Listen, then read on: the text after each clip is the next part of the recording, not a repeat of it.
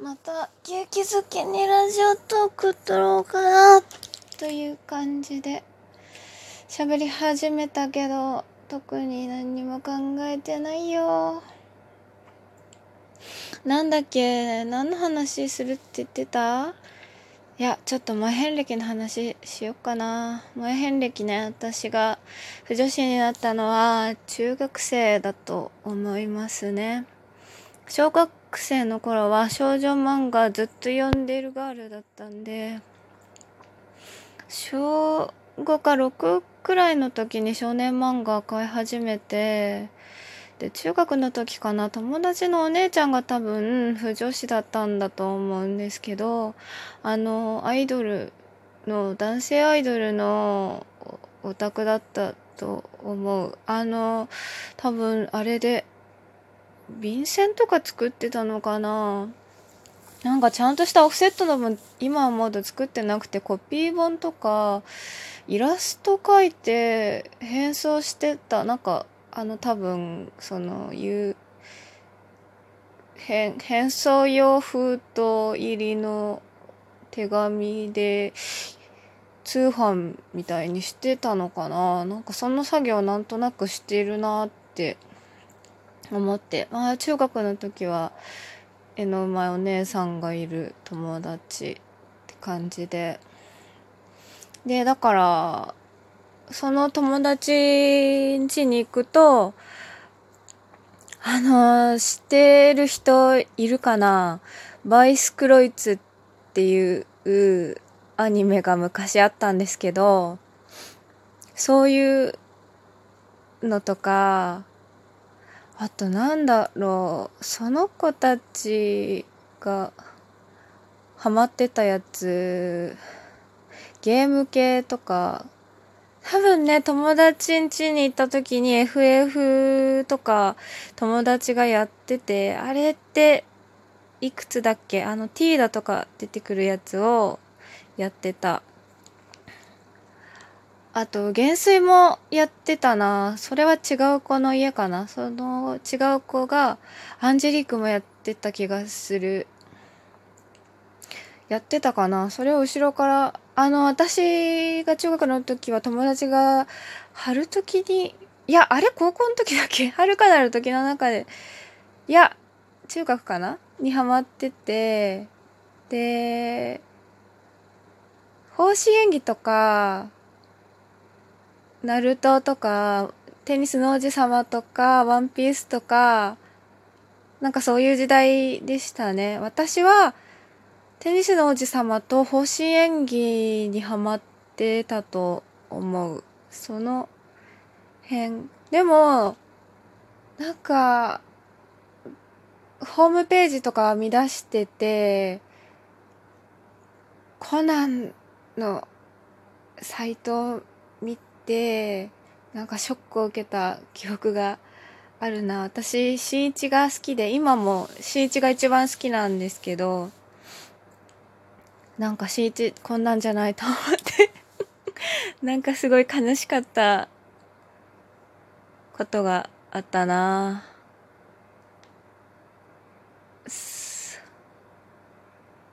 今はね自分でうん考えられるっていうかうん、考えられるから平気だけど昔は多分自分の中には別にそういうなんだろう二次創作的な妄想が頭の中にないんだけどなんかえこの二人がなんかそういうイチャイチャしたりとかしてるのえー、みたいななんかこう嬉しい気持ちはあってだから、見たい。え、その、この二人がなんか仲良くしてるのを見たいって思って見出すんだけど、なんか、み、求めてるものとは違ったんですよね。二次創作サイトに載ってる二次創作物って、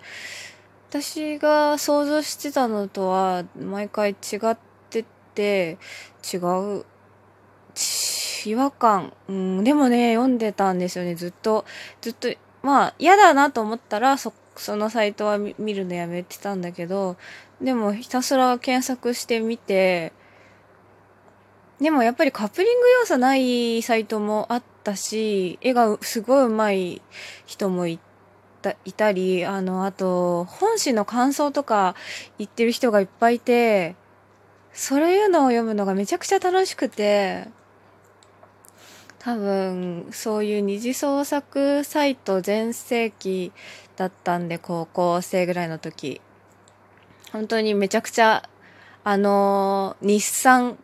サイトっていうフォルダを作って毎日上から順番にクリックして見てあ更新してるみたいな。日記が更新されてるかどうかを見に行くみたいな感じで。で、その斎藤さん同士が、あの、交流してたりとかすると、いやー、楽しそう、かわいいと思って、めちゃめちゃ、なんか、なんだろう、こう、人か、人が交流してるのを見て、なんか自分のことのように、なんか楽しかったんですよね。こう、あなんとなく自分が仲間に入ってるような、こう、うーん、ふ、雰囲気もあるっていうか、まあでもそれは YouTube も今多分そうなんですよね。YouTube ってなんかこう、すっごい特別な人じゃなくて、ちょっと、ちょっと面白い子とか、なんか安心できるんだけど、安定感があっ、でもなんかちょっと面白いこと言ったりとか、その子がこれがめっちゃ好きとかいう個性があったりとかして、こう身近なんだけど、こう日常の中でその子のことを思い出せる瞬間があったりとかして、なんかすごいこう友達感覚っていうか、その子が頑張ってるのを見てるだけでなんとなく自分も頑張ろうみたいななんかちょっと上の人っていうのが多分すごくインターネット上のコンテンツでは重宝されるんだろうなって最近は思うんですけど、まあ、あのね、サイト見ながらちょっと上とは全然思ってなくて、すごいと思って、お、めっちゃ、え、うまい、素敵みたいな仲間に入りたい、私もやりたいみたいな感じで、あでもこの BL になるとそのカップルになるとなんか違うなっていうのはもう最初から思ってて未だにずっと思ってるんですけど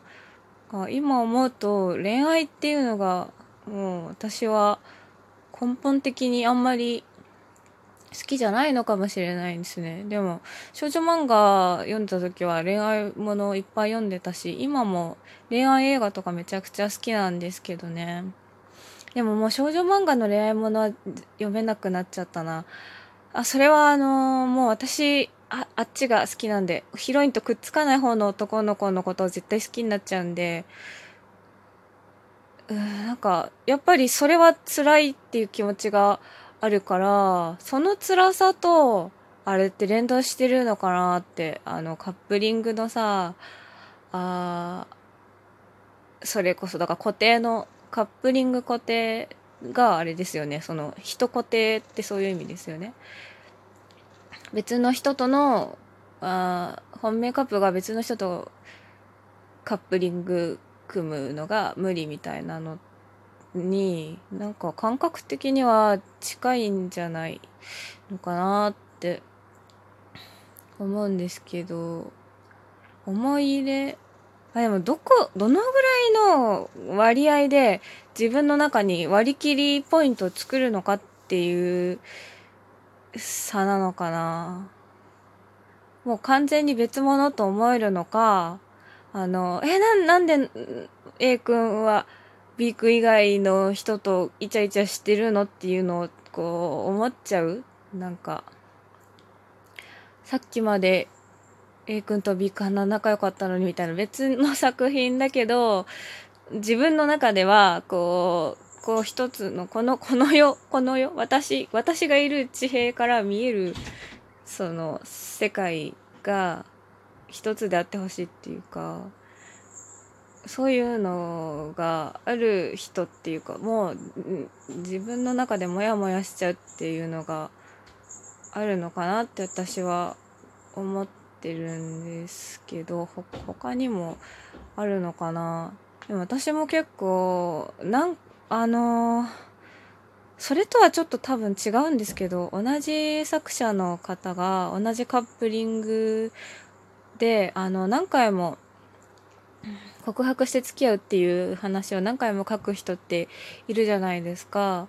あれ私すごいいいいいっていうか好き好き？いいと思うんですけどそのあなんかこの付き合うところが何回でも燃えるんだなっていうか盛り上がるんだな面白いんだないろんな付き合い方が見たいんだな試したいんだなやってほしいんだなっていう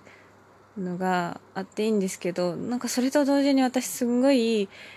あの前回が前後編でだから全部で70ページくらいかけて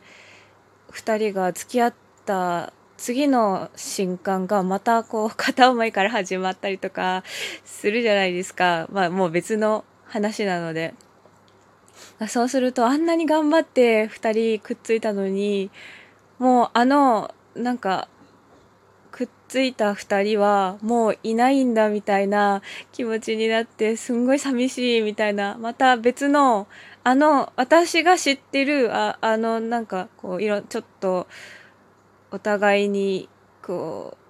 う悩んだり傷ついたりしてで相手があの行動を取ったから